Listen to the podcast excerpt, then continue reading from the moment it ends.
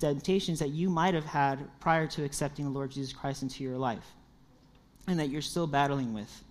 Now, I want to be uh, transparent before I, I, start this message. I want to say that, of course, like I already said, this message is uh, based on Catherine's message on the what I've been sharing for Push, but it's also based on a message by Charles Stanley.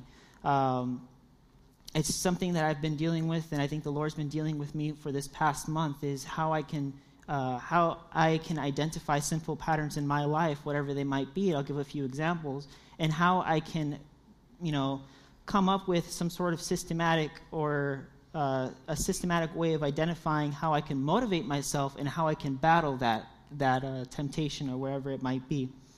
So, but it's based on this message by Charles Stanley Car- called uh, "Lord, Why Can't I Change?" I recommend you listen to it.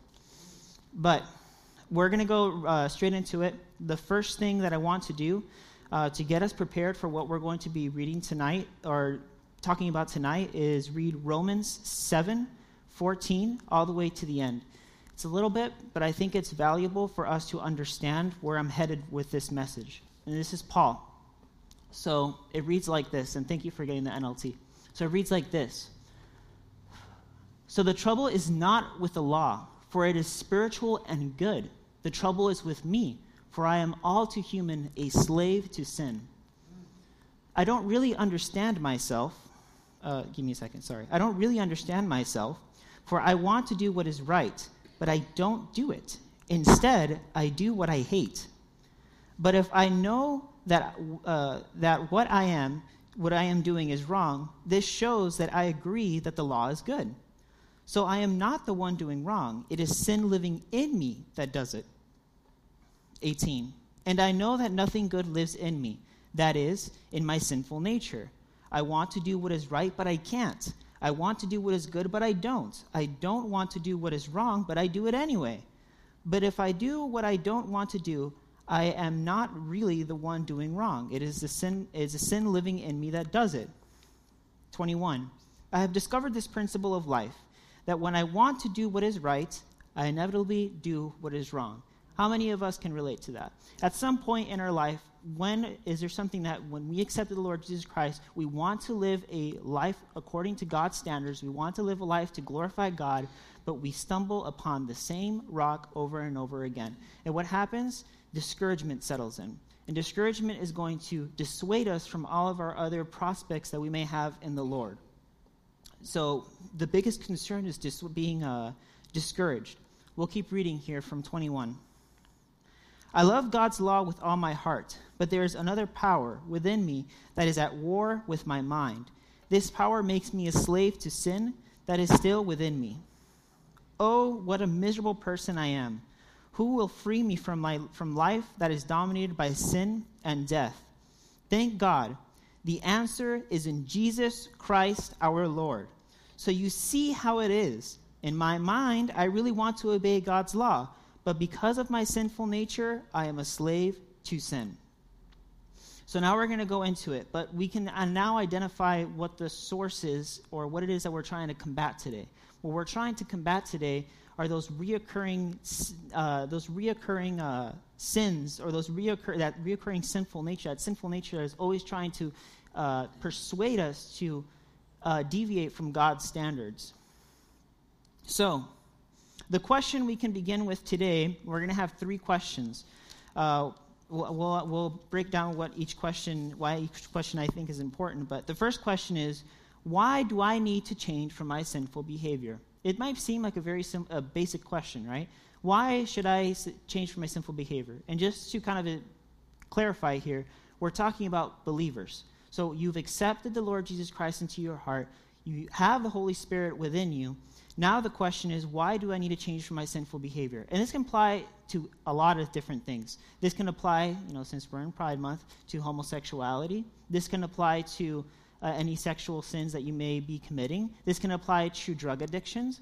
So you've accepted Lord Jesus Christ, but why do I need to change? You know, there's a few. Uh, there's four points as to why we need to change.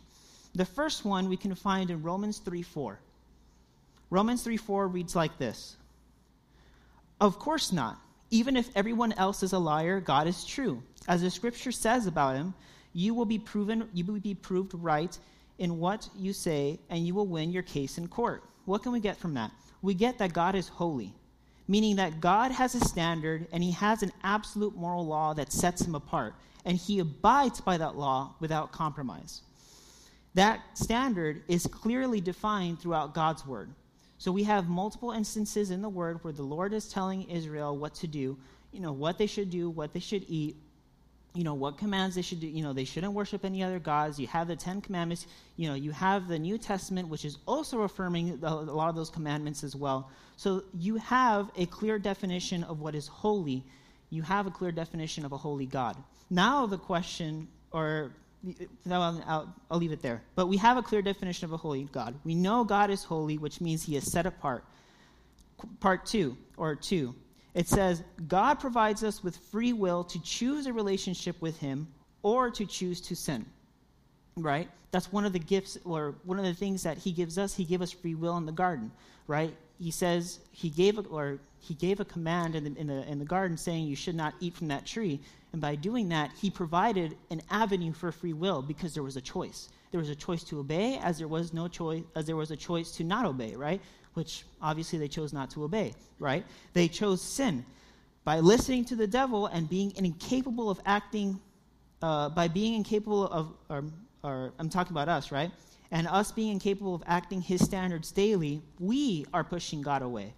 It's not that he's moving, we are moving away. We've talked about this a few times before right? That concept that God always stays still. It's us that move away or move closer to Him. Kind of like that tide concept again, where we start drifting away from the, from the ways of the Lord, right? Not only do we segregate ourselves from God, but we become destined for eternal punishment in hell. Can we please get Romans 6 20 to 21? When you were slaves to sin, you were free from the obligation to do right. And what was the result? You are now ashamed of the things you used to do, things that end in eternal doom.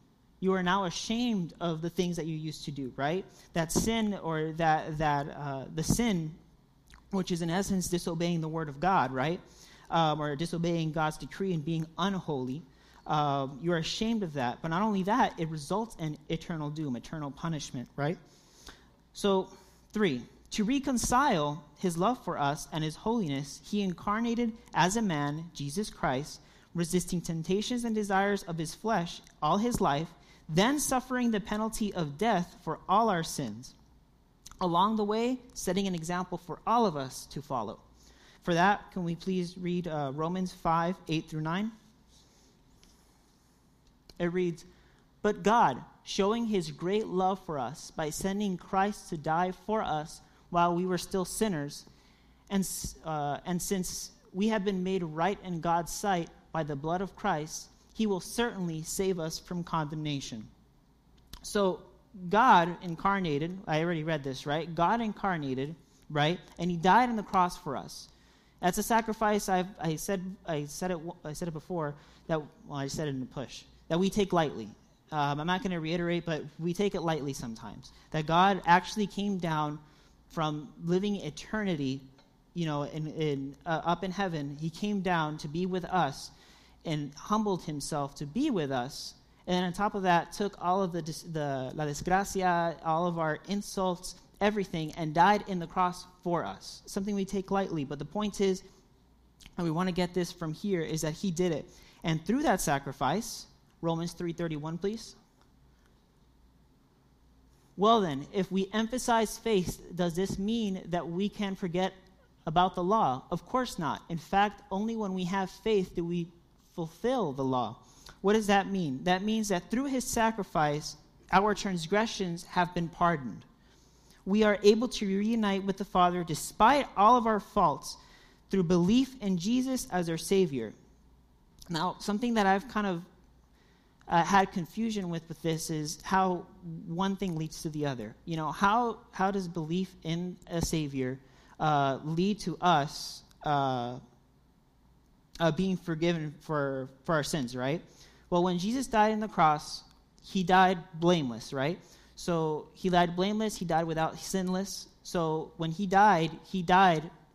He took the punishment that we were supposed to take. Right. But what I want to get to right here is that we are asked specifically to believe in Jesus Christ as our Savior. But what does it mean to believe? Again, this goes to the same concept that we kind of talked about prior is that thoughts lead to actions, actions, behaviors, behaviors, habits, and habits, character. Belief in itself is a form of thought. It's something that you think. You believe in something is something that's reserved in your mind.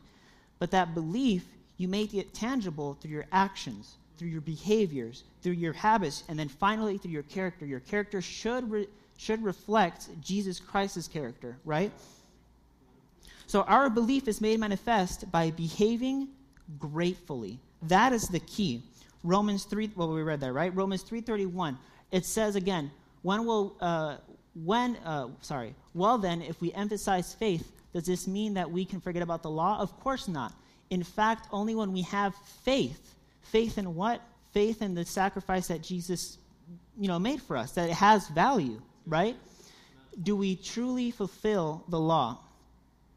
The key that I want to get from all this, and we just went through those four points, essentially what we summarize is what we believe in as Christians, right? The key point of us believing in Christian, or the key feature of us as Christians is that we believe in Jesus Christ as our Savior, and that by uh, Jesus Christ dying in the cross, He reconciled God's love, love for us, but He also reconciled God's holiness. So they didn't compromise.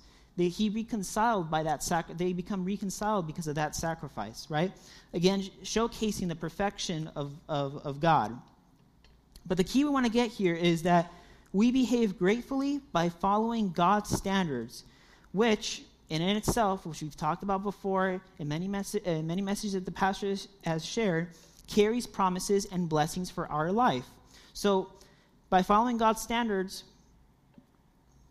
not only are we um, are we being grateful or expressing gratefulness to the Lord, but we're also receiving promises and blessings because we follow those promises, right? Because we follow that scripture or those standards. But through Jesus Christ's sac- uh, Jesus, Jesus sacrifice, our acceptance and continual practice, we are guaranteed eternal union with God during life and after death. So, from all this, let's recenter. So we said we, we, we said a lot. Now let's try to recenter our, our question again. Our question originally was, why do I need to change from my sinful behavior? Right? The answer is simple. Um, by changing from sinful behavior, we are affirming our beliefs by expressing gratitude to God, opening the way for a shower of blessings and promises from God. The key lies here. The reason we want to change from our sinful behavior is so that we can express our gratitude, so that we can be successful in our lives, and because we have a choice. Now we have a choice that we've accepted the Lord Jesus Christ as our Savior because we have this power of the Holy Spirit within us. And for that, we'll read Romans 6 22, 23. That's Romans 6, thank you. Uh, it says, But now you are free from the power of sin and have become slaves of God. Now you do these things that lead to holiness and result in eternal life. For the wages of sin is death, but the free gift of God is eternal life through Christ Jesus our Lord. Amen. There's another verse I want to uh, mention here as well. And I'm throwing a few verses, I apologize. But the verse that I want to throw here as well is Romans 2 10. And then we're going to jump from 10 to 13. It reads like this But there will be glory and honor and peace from God for all who do good, for the Jew first and also for the Gentile. 13. For merely listening to the law doesn't make us right with God. It is obeying the law that makes us right in His sight. We've uh, a while a while back there was this I think there was this theme that we were going at in the church, and it was a theme of sacrifice versus obedience, um, where we're talking about um, Saul, and then when Saul kind of I think someone talked about it recently I don't remember, but uh, when Saul reserved the uh, well, Saul was commanded to to kill the, uh, these people, the Canaanites, I think, Am- Am- Amalekites, that one. But he was commanded to kill the, the Amalekites, and he didn't. He reserved the king and he reserved the the uh, the livestock, right? And then he, when Samuel came in, he was like, okay, what are you doing? He said, oh, I reserved the livestock so I can give it as a sacrifice, right? But that's not true. The, the, the thing that we want to get from there is that we expressed our gratitude by God, not by sacrifice, but by obedience. And that's a key distinction between legalism and leading a life that is established in the Word of God, right? God doesn't ask us, you know, to be absolutely terrified of Him and, you know, follow the, the follow His the commands, you know, out of complete fear, out of complete compulsion. You know, he, that's not what He asks us to do. Instead, He asks us He asks us to be grateful to have a relationship with Him, and we express that through obedience, willing and loving obedience. There's a difference. Um, if we can please read uh, or open up to 1 Peter 1 15 through 16.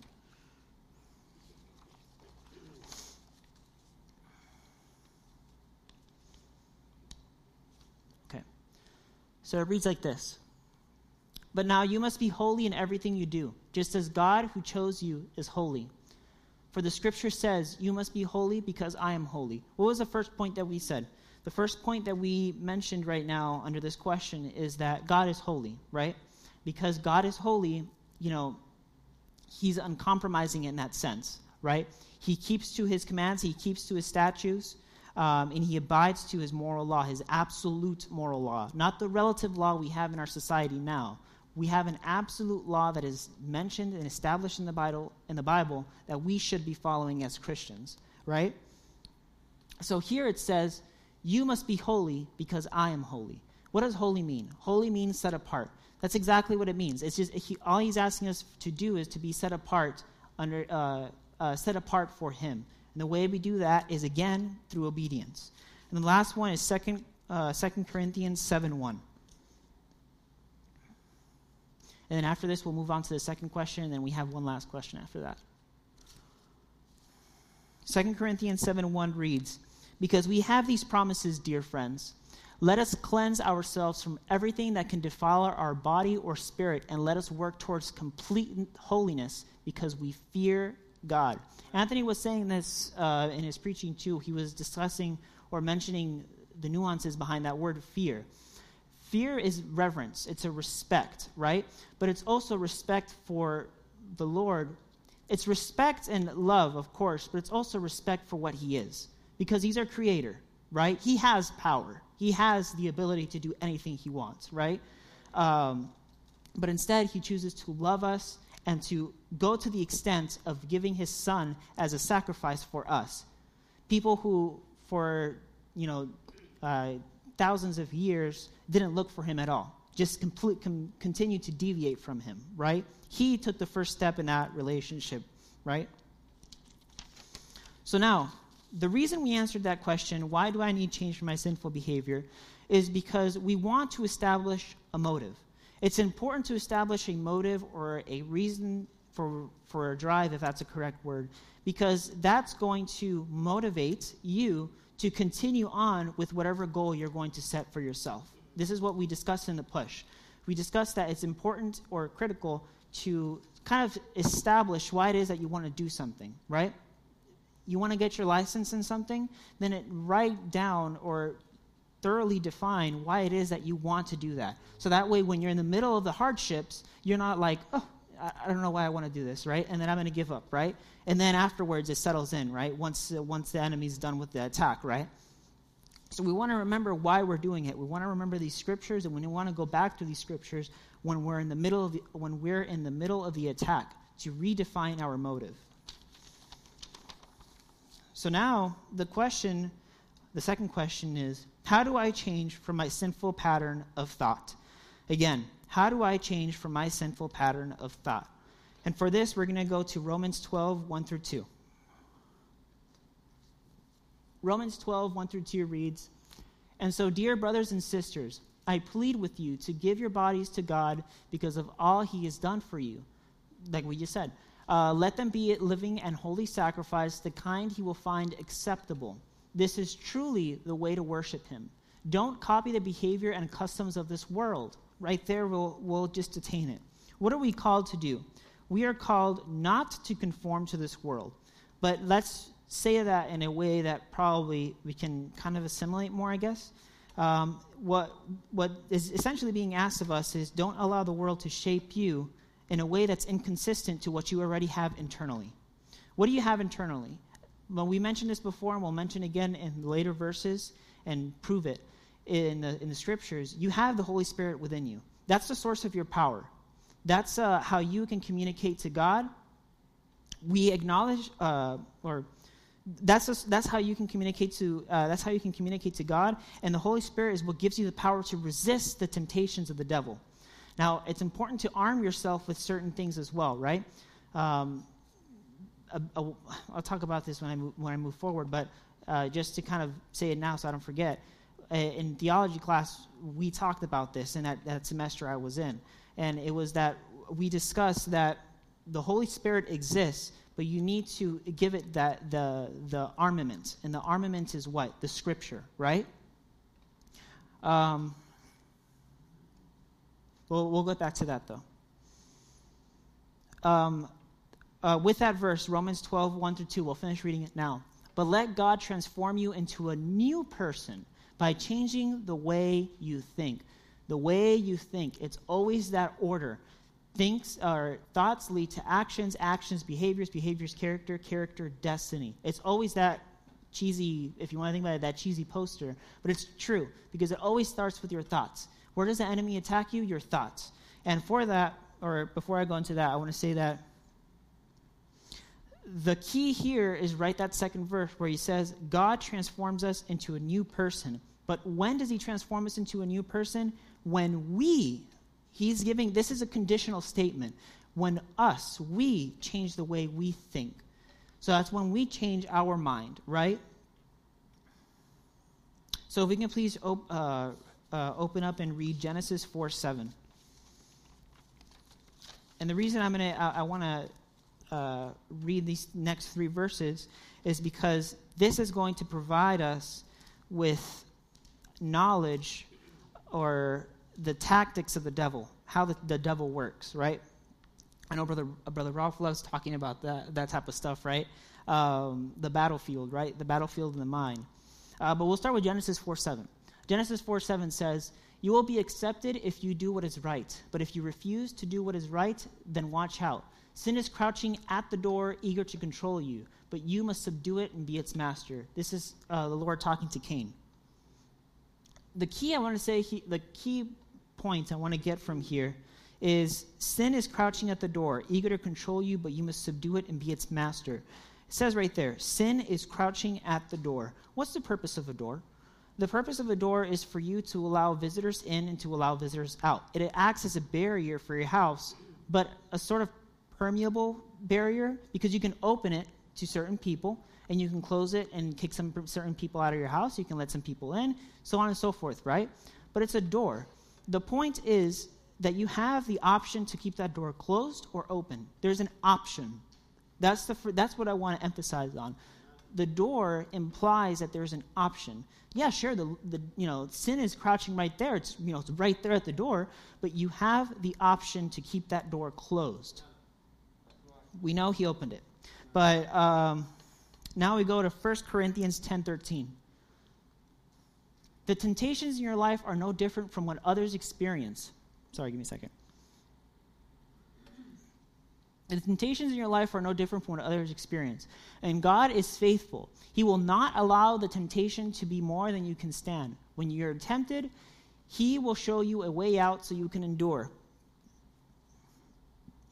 Man, I ate, I ate something. I don't know.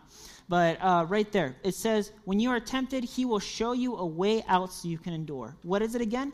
Again, we are presented with an option there's an option. You can choose. And this time, it's saying that the Lord is the one that provides you with the option to say no, right? And he will provide you a way to endure. And then lastly, 1 Peter 5 8 through 9. 1 Peter 5 8 through 9 says, Stay alert. Watch out for your great enemy, the devil. He prowls around like a roaring lion looking for someone to devour. This time we're called to, oh, sorry, thank you. Stand firm. Uh, yeah, I guess, yeah. Stand firm against him and be strong in your faith. remember that your, fam- that your family of believers all over the world is going through the same kind of suffering you are, right? But the key, what we want to get from that, is stay alert.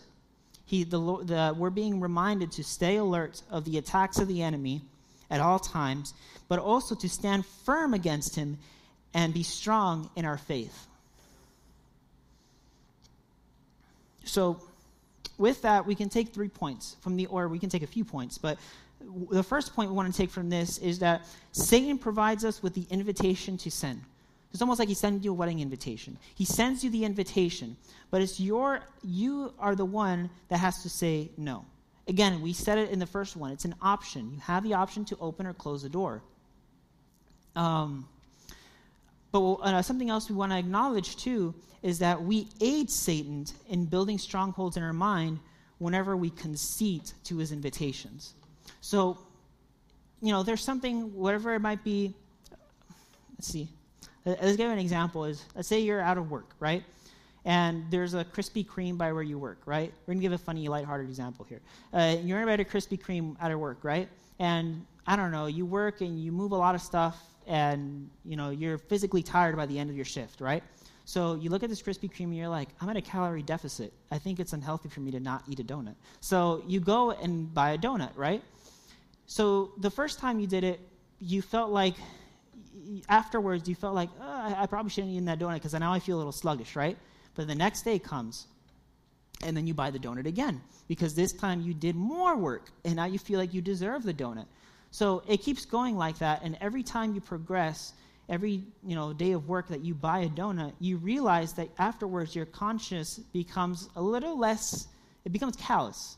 Uh, you don't become so you know, hesitant to buy the donut anymore because it kind of loses. It's like, hey, it's just a donut. You know, I'll just lose it next time at work, right? Well, what we need to acknowledge with that is that uh, every time we conceit, um, like we said, we give Satan new ground, right? But not only that, it becomes harder to break addictions. There's a secret underlying danger there because every time that we concede to something continually, for I don't know, ten, you know, two or three years, we can't expect for those strongholds to be demolished in one simple swing. That's not going to happen. And it's when we set those unrealistic expectations that we get disappointed, discouraged, and we move away from God because we don't think He's capable. We'll go into that in a bit, though. Um, again, I want to recall here that each of us are responsible for what we accept or play with in our mind. Sometimes you play with ideas. Sometimes uh, a temptation gets thrown in, and it doesn't necessarily become a thought until you feed it. You know, you feed it, there's something there, you know, that, again, with that donut thing, you see the Krispy Kreme, and that's, I guess you can call that a temptation, right? But then, it, then the thought starts festering. It's like, ooh, you know, that donut with, spark, with sprinkles or whatever, you know? That, that's when the thought becomes uh, more dangerous, when that, that, that, the sin becomes more dangerous, when it starts festering as a thought, and then, of course, carries out as an action, right? It's the same principle again action, ha- uh, thoughts, actions, actions, habits, habits, characters, right? The same thing happens with sin, right? If you continue to do something or you continue to have this thought and you don't put it captive to the Word of God, then that is going to lead to an action and the more you repeat that action, it leads to a, ha- uh, a habit, and then that leads and affects your character. And then are you actually reflecting the character of God in your life? So it's uh, reciprocating. Um, but again, we decide when and how we should change the way we think. As the mind is renewed, we are transformed to God's likeness. So the answer to this question I, I kind of didn't provide it too explicitly, is again, how do I change my sinful pattern of thought? It's by renewing our mind in a way, for, uh, for, wow, fortificando? Fortificando our mind, fortifying. Yeah, fortifying our mind. That's how we overcome this challenge. So now we come to our last question. And our last question is actually going to provide us with the tactics uh, as to how we can fight this battle right? Or whatever battle it might be. The question is, how do we renew our mind? And the answer to that is there's a process. There's a process to renewing your minds because renewing your mind isn't something that only happens once when you accept the Lord Jesus Christ into your life. Renewing your mind is something that we are tasked to do continually through Scripture of the Word of God. And we'll get into that verse in a moment. But we have five points for this, and then once we get to those five points, uh, that's it. Um, but let's go through the first point. The first point reads like this We must have the earnest desire to think the thoughts that God wants. What does that call back to? That calls back to motive. You need to define your motive. You need, if you're a Christian, you need to go through the scriptures. I recommend Romans because I like Romans. It's every, it's almost like a cheat sheet to being a Christian because it provides you with everything you need all laid out in each chapter, right? And on top of that, it's written for the Gentiles, so you know it's perfect. But um, you know, you, you want to dis- define your motive so that way when you're actually fighting the battle, you don't lose that. We already said that, so I'm not going to reiterate it. But again, the first one is we must have the earnest desire to think the thoughts that God wants us to think. Two, identify what is the source of your evil thoughts. This one is critical. This one is, I guess, situational. Say, for instance, uh, uh you know, Uh, I'm going back to the same example again, the Krispy Kreme example, right? You know, it says identify the sources of your evil thoughts, right? Well, what what what triggers that temptation? Right? Is it taking that route to work? Maybe I should take another route to work, right? Actually, I, now that I'm thinking about it, this exact example I think you used in a word in a in a word. I remember it now. But you know, take a different route to work, a different route that detours around that donut shop. So that way, you know, you don't have that thought, you don't have that temptation that leads to that thought, right? The same thing applies to your life. You need to identify what is it that triggers that thought. You know, what is it that puts you in a vulnerable situation? What about staying up late at night? Um, this is something that, in fact, we talked about in one of our push in our, one of our youth meetings not too long ago, with uh, with uh, in that leadership in the leadership book.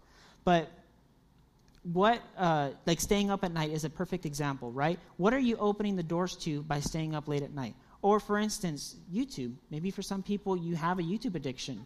You know, if you have a YouTube addiction, you're watching too many videos, then what are things or steps that you can take right now to stop that, right?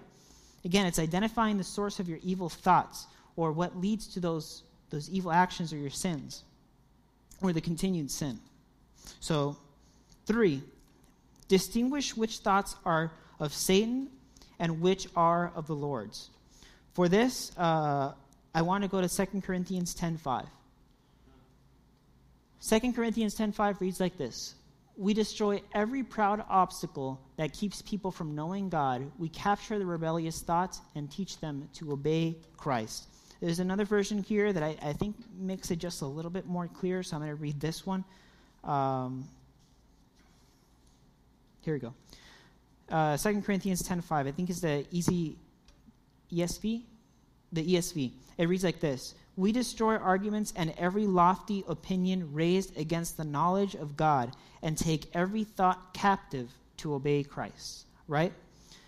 We raise every opinion against the knowledge of God. The knowledge of God is the key. What are we getting to here? Reading the scriptures.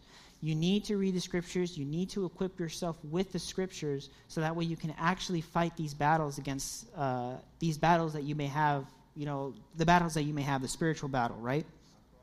Um,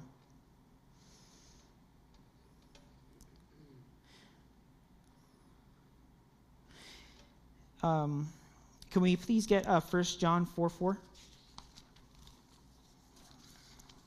1 John 4 4 reads like this But you belong to God, my dear children you have already won a victory over these people because of the Spirit who lives in you is greater than the Spirit who lives in this world, right? So we resist uh, to resist the devil's power, or I'm sorry, sorry. We resist the devil with the power of the Holy Spirit. That's the, what we want to get from this, right? There's a, a clear verse that we'll get to in a bit, but the key that we want to get from this is you resist the uh, you resist the devil's attacks on your life, the continued attacks on your life with the Holy Spirit.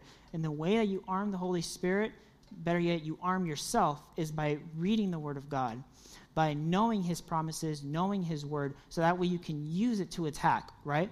It's, you know, the, when Jesus was in the, the, 40, the 40, 40 days in the desert, right? What did he do in the, in the attacks that the devil gave him, right? He cited Scripture. That's the same thing we are called out to do. We are called out to equip ourselves with Scripture whichever scripture relates best to our situation and then cite it against the attacker. Uh, last one for this point is Romans 8 2. And this is the, I think this is a key verse right here. And because you belong to him, the power of the life giving spirit has freed you from the power of sin that leads to death. Again, there it is. When you accepted the Lord Jesus Christ, you were given a, the, the Holy Spirit. And the Holy Spirit is what allows you to distinguish uh, uh, the things of this world and the things that are of, of the Lord. And the way we strengthen that in our life is again by reading the Scripture of God and knowing His standards, knowing what uh, what it is that He wants of us to make us holy, set apart. Four. We're almost there. We only have five more. Uh, one, five more. Goodness gracious. Oh Lord. Um, yeah, there's like ten more. I'm just kidding. Um, four. If uh, four says, it will take longer to renew your mind if you've given up a lot of ground to Satan. This is what we've already said. What um, the process is not instantaneous. Can we go back to Romans 12 2? Romans 12 2 is kind of like our key, like, like verse, I guess, um, for this section. It says, "Don't cop- don't copy the behaviors and customs of this world, but let God transform you into a new person by changing the way you think. Then you will learn to know God's will for you is pleasing, uh, good and pleasing and perfect. Can you go verse 1? Sorry, Kat. Um, can you switch to, can you go to verse 2 in NIV? Sorry, Kat.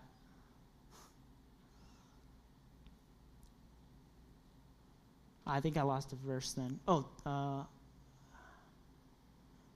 2. Do not conform to the pattern of this world, but be transformed by renewing of your mind. By the renewing of your mind, then you will be. I think there was a different there was a different version. Unfortunately, I didn't bring the version, but that same verse says the continued renewal of our mind. There's a version that says a continued renewal of our mind.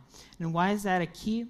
uh, because it's not something that just happens once. We need to continually renew our mind by continually reading the scriptures and reminding uh, and reading the word and remind and reminding ourselves of the scripture of those promises that you know all of them apply to us right they're all written for us but learning the scriptures by heart that apply best to our situations so we can use them to attack um, to be in the offensive right um, yeah, but unfortunately, I lost the, the, the version for that. So, uh, point five. Point five says, get equipped with Scripture to resist the enemy's attacks. we, said that a billion times, right? And we have Scripture already uh, of an example. That's just, that's the key point um, I think we can get from here. Can we go to Titus 3.5? Titus 3.5 is important because this verse uh, talks about the importance of the Holy Spirit yet again. It says, He saved us, not because of the righteous things we have done, but because of His mercy. He washed away our sins, giving us a new birth and life through the Holy Spirit. What is it that uh, gives us a new life? The new life is given to us through the Holy Spirit. So, emphasizing again the importance of the Holy Spirit, because uh, sometimes we might, you know, understate the importance of the Holy Spirit. The Holy Spirit is our direct communication with the Lord. So it's what gives us that new life. Um, um, and then, lastly, but not least, uh, we'll go to Romans eight fourteen. For all who are led by the Spirit of God are children of God. For the renewing of the mind, we need the Holy Spirit. The Holy Spirit is what renews. All we need to do is obey. We're given a simple choice all you know the lord uh, the holy spirit renews your mind all you need to do is obey the commands of the lord that's all you're asked and tasked to do so um, but to receive the spirit and this is where we go back, is we must accept Jesus Christ into our hearts. That's the key. Um, that's the key to everything, right? You need to accept the, Jesus Christ into your heart to receive the Holy Spirit. Then that Holy Spirit is going to give you the ability to choose between, uh, well, I don't see why you would accept the Lord Jesus Christ and then lead a life of sin. You accept the Lord Jesus Christ so you can lead a life of victory, right? But it gives you the ability to distinguish between what is, what is sinful and what is holy. And with that, um, that's, that's the, the topic for today. So, again, changing the way we think um, about change. Um, before I end, I, I just want to you know, give a thanks for, a thanks for my, my parents for you know, for praying for me, uh, praying for me before we started, and also thanks for Priscilla because she eased my our nerves a little bit and helped me with prayer. Um, and thank you for the pastors for their continued support with the youth and with me. So, with that, I'll end and I'll pass it back to Jesse. Thank you.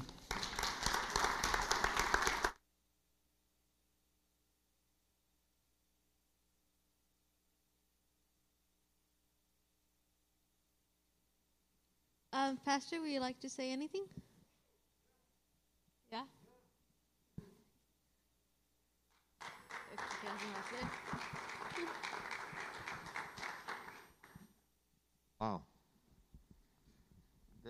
Déjeme ver si puedo hacer algo aquí.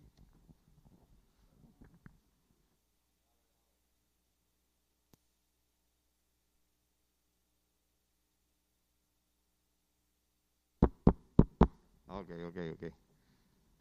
Gracias, gracias, gracias. Se oye, se oye. ¿Le, le, ¿Les puedo enviar una foto allá a ustedes? ¿Sí? A Media. Media Division. Ok, ahí va. Ahí va Media Division. A si lo encuentro aquí. Eh, le quiero, le quiero enviar esta foto porque escuchando. Everybody speaks Spanish here? Because I do not speak English. Mire si recibieron una foto ahí. Gloria al Señor. Ahora yo entiendo por qué el enemigo no quiere que la gente venga a esta iglesia. Porque si te oye un mensaje como el de esta noche, voy a tratar de practicar inglés. I do not speak English, Steve, okay? But I understood few things. The good one was Krispy Kreme.